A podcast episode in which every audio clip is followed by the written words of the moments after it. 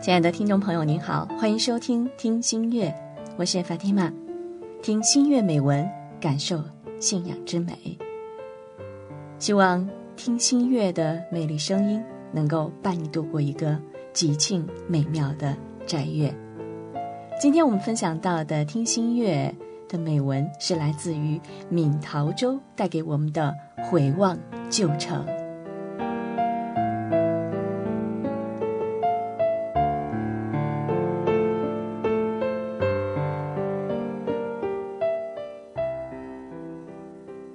很长一段时间里，我茫然地混迹于人群，或南或北地奔走，一边做着一些叫生意的事儿，一边写着几行叫文章的字儿，结果什么也没干好，生意做得勉强度日，文章如同工人码字，心里实在很累，便回到了旧城，把自己关进屋中，想要好好的休息一阵。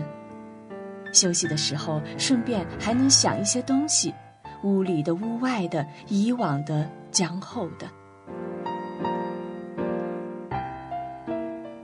对我来说，这样的日子弥足珍贵。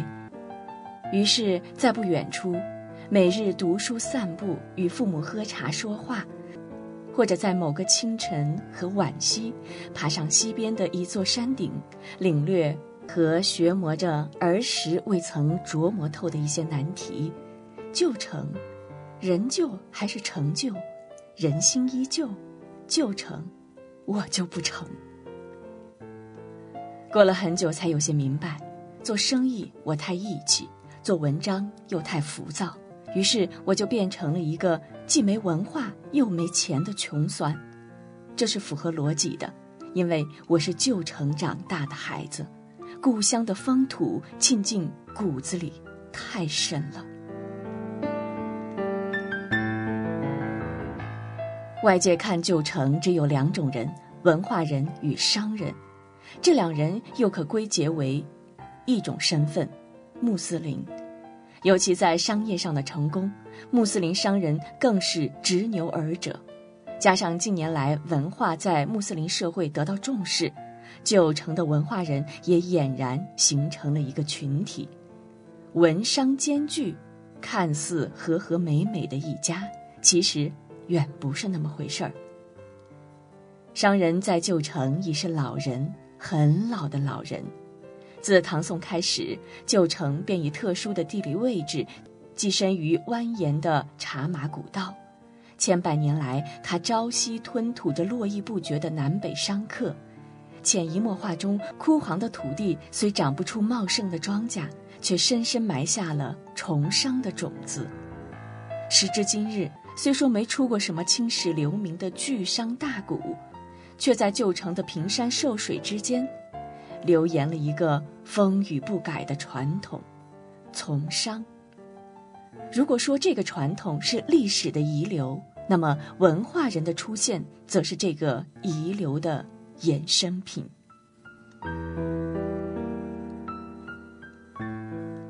九成的先辈们风风雨雨的打拼了一生，不管是否功成名就，在白发苍苍的时候，总是习惯了回眸一番，整理一下生命的印记。拈须沉吟，一生得失都从阅尽铅华的眼神中缓缓流过。回数多了，终是能理出些道理来。他们发现，历代以来，家乡的男丁在喜商的传统或生存的逼迫下，早在少年时期便已出外谋生。但是，这个一代接着一代的商贾群体中，大多数人从事的行当都是边缘的、底层的，如车马驮运的脚户，南收北售的小贩儿，走街串巷的牙行。大一点的便开个稍具门面的商铺，即使有少数的成功，似乎也带有了太多生活的偶然。在闹市与边野的穿行中，他们寻求的是一条生存的道路，一条可供温饱的活路，所以他们有的是坚韧的毅力和拼搏的胆气，唯独缺少的就是文化。岁月悠悠，在今日的旧城，在这群小少离家而今已成为社会主流的商人眼中，旧城从未出现过真正规模化的商业模式，便是因为文化的缺失。没有文化，就没有谋略和见识，而谋略和见识是商人的基本素质。缺少了经商的基本素质，就注定做不成一个成功的商人。这是置于他们心头的一个大遗憾。于是，他们争着抢着把子女送进了学堂，他们要填补这个遗憾。遗憾是相对过去而言的，即使在当下的社会交往中，他们还时时刻刻领略着另一种使他们悲切的体验：用奔波劳苦换来即便更多的财富，也不能使他们抖落满腿的泥泞而披上一件斯文的外装，充其量也就是一帮撞上了好时代的暴发户。这种感觉让他们深深的厌恶。本来以为有钱了得到尊重敬仰是理所当然的事，可现实通常不会照顾个人的意愿。他们意识到这一切问题的解决都可依赖于文化的入怀。文化的介入，除了能使他们在经商的道路上走得坦荡顺畅之外，还能获得他们心仪已久的被艳羡、被认同的优越感。没有什么苦恼比不被认可更让人烦躁，没有什么点缀比文化更具包装能力。一时上学之风吹遍了九城大地。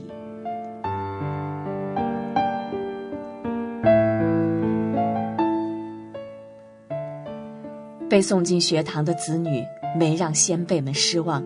他们在勤勤恳恳读书的同时，也牢牢记着他们读书的目的。知识是获取最大化利益与世俗认可的有效工具。在浩瀚的书堆里，本该纯真的人格已商品化了。人格完善、社会关怀，只是偶尔为之的消遣，赚人眼球的筹码。在教科书缓慢的翻动中。他们心焦地憧憬着一片纷纭的繁华，根深蒂固的物质启蒙彻底改变了这一代人的人生侧重。不能怪家里的老人父母，实在是穷怕了。想过好日子不是错，让人羡慕尊重也没有错。如果错，那便错在未尽的遗憾过早地抛在了一幅幅单薄的肩膀上。教室里端坐的一张张本应散发着青春光彩的面孔上，意外地爬满了严肃与持重。他们丢失了少年人应有的活泼本性，这不应丢失的丢失，与装满心灵的利益链是一脉相通的。他们课余的谈资，已不是顾城、徐志摩，不是卡夫卡、莫泊桑，而是车价、房价，是职称、编制。刚退一步讲，这也没有错。向往精致的物质生活是人的正当需求。如果错，便错在过程与目标的错位。精致的生活，只是通往目标的过程与基础。而不是涵盖生命整体的目标，在稳定的物质生活基础上，寻觅人的精神归宿，探索活着的意义，才是目标。遗憾的是，物质成就了这一代学子的唯一追求，而对于人道情怀、信仰和正义的直面与反思，却沦为了。偶尔的点缀，这样的求学者，只是穿了一件印着校名的校衣，其骨子里十足就是个老成的商人。转了一圈他们又回到了先辈走过的路上，区别只是多识了几个方块字。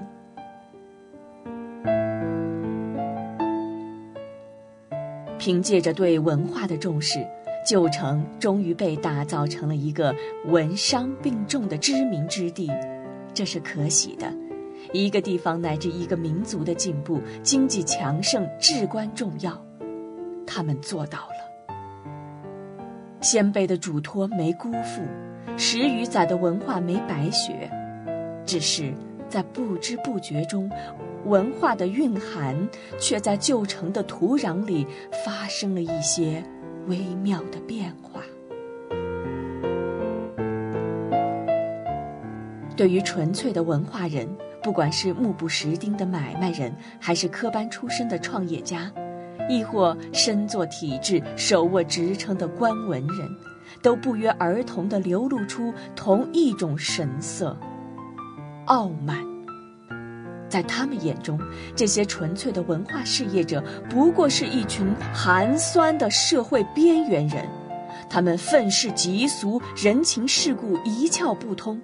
动辄指责一些根本与自己无关的事情，实在可怜又可憎。这些只是外在，主要的原因还是在于这个群体在物质上的贫乏。说穿了，就是蔑视穷人，即便你有文化。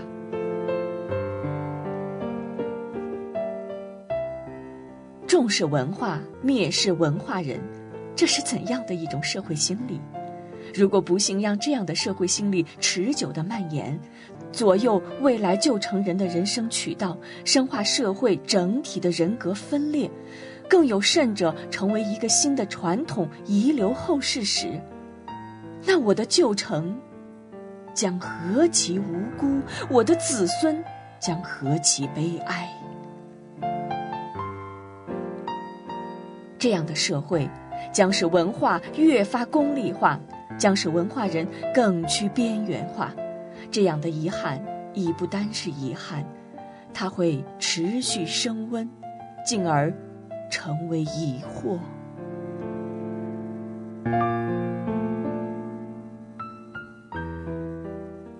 当然，不是所有被送进学堂的子女全都迷失了对文化本质的认同。旧城终究是出了一批纯粹的文化人，他们与绝大多数同龄的老乡们分道扬镳，将文化的功利从利益和权位的泥潭中拔了出来，上升到了精神诉求的高度。这一渠道上的差异，导致了旧城人在文化与商业上的直接崩离。他们拿着商人眼中无法度日的微薄筹资，低头沉潜于某种思想的境界。他们追求的是一份信仰的普世，是一条正道的延伸。四周人影一片忙碌，他们抛开了同样的追求权利，在书桌、讲台、辽寂的清真寺或浓厚的夜深里，固守了一方清洁。与神圣也领略着一份清冷和困顿。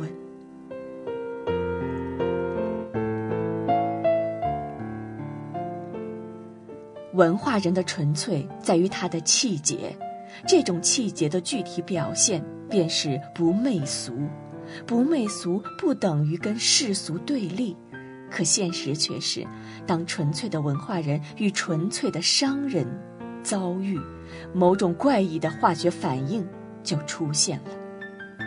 我曾亲身领略过这样的场景：一个成功的商人，一个知名的学者，再加上我这个不文不商、不士不农的四不像，那种氛围实在怪异到了极点。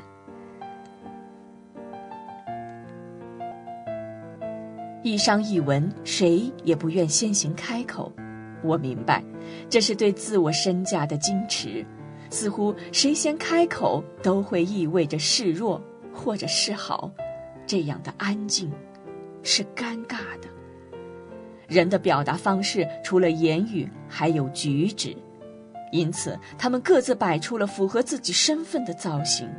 商人大大咧咧，昂贵的腿翘得老高，喝茶时三炮台咕咕作响。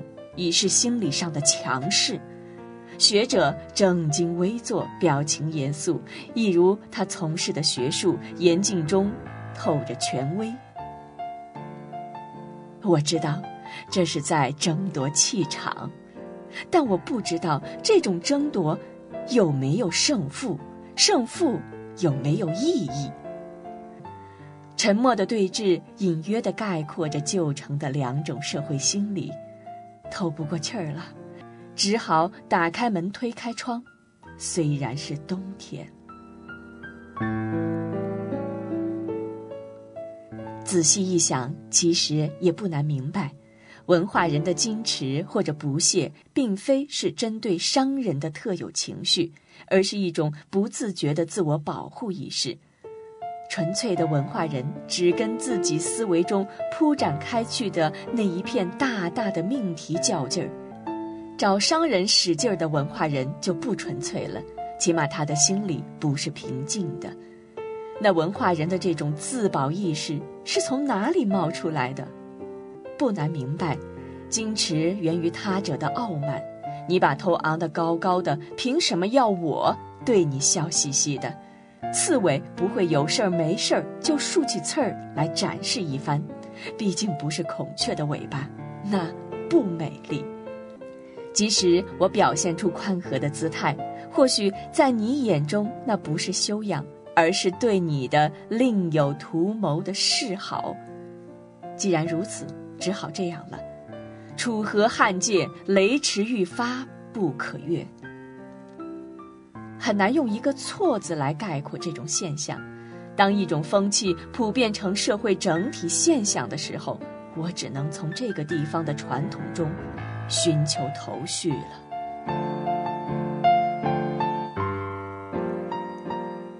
商人是旧城的长子，是嫡出。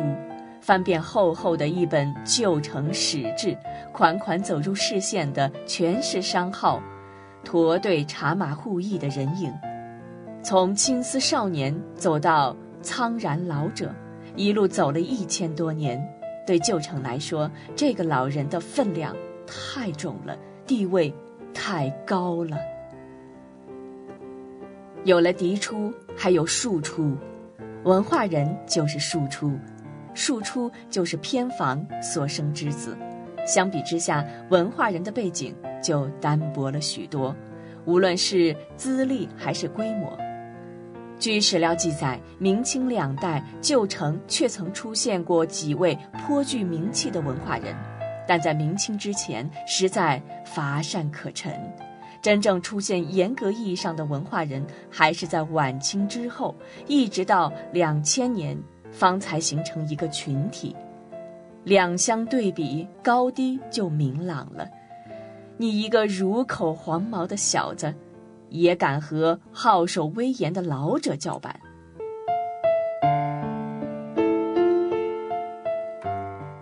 传统对社会心理的影响是不可估量的，尤其是悠久的传统。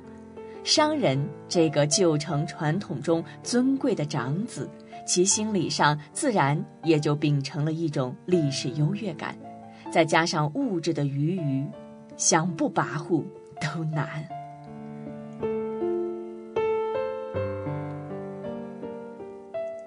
一切的始作俑者似乎都是传统，显然这个说法并不严谨。没有哪个民族和家族的传统全是唯利是图的，即便是商业传统，只是到我们这一代人手中，好的传统渐渐的已经被抛荒了。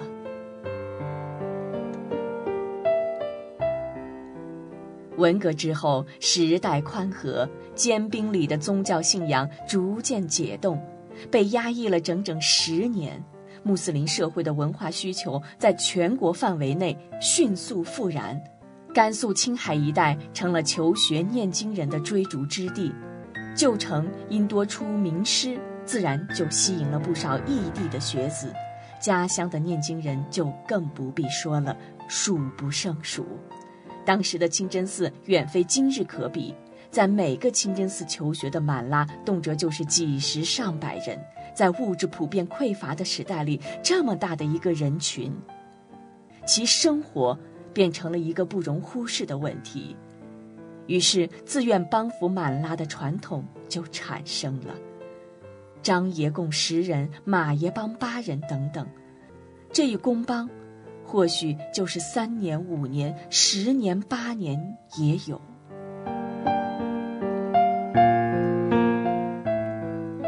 我很小的时候，耳边经常听到父亲说起念经人，爷爷公帮了几个，外爷公帮了几个，等等。这些事已经年代久远，但我的印象却很清晰。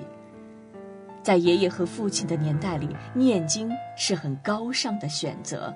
穆斯林的文化传统要靠念经人来延续，尊重念经人，帮扶念经人，就是尊重文化，帮扶穆斯林社会的文化传承。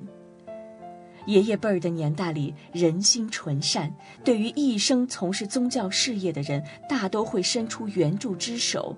有援助能力的，当然全是商人。尽管在时代背景的局限下，生意不可能做得有多大。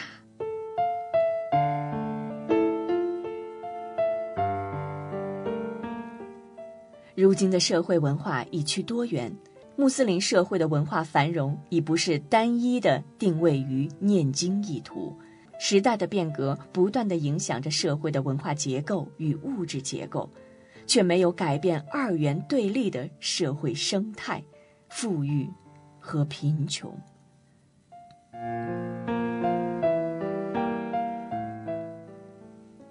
旧城也是一样。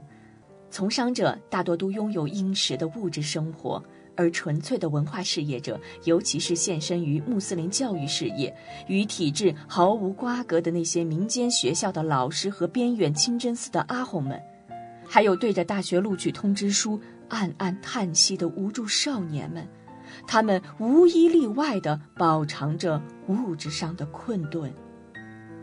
就商业规模来说，今非昔比，这一代的商人比前辈们高出不知几何，但在商场的大规模索取中，他们却丢失了先辈们最基本的道义担当。福邦一词。或许便永久地进入了故乡的历史，附上一层厚厚的尘封。这是故乡的遗憾，也是穆斯林社会的遗憾。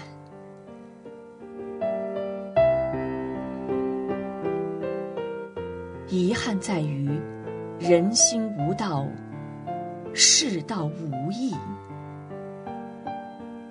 或许。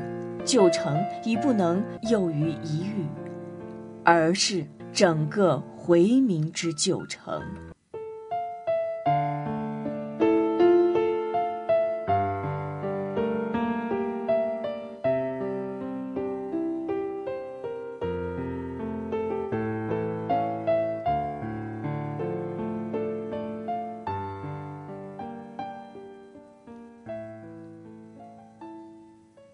回望旧城，来自于闽陶州。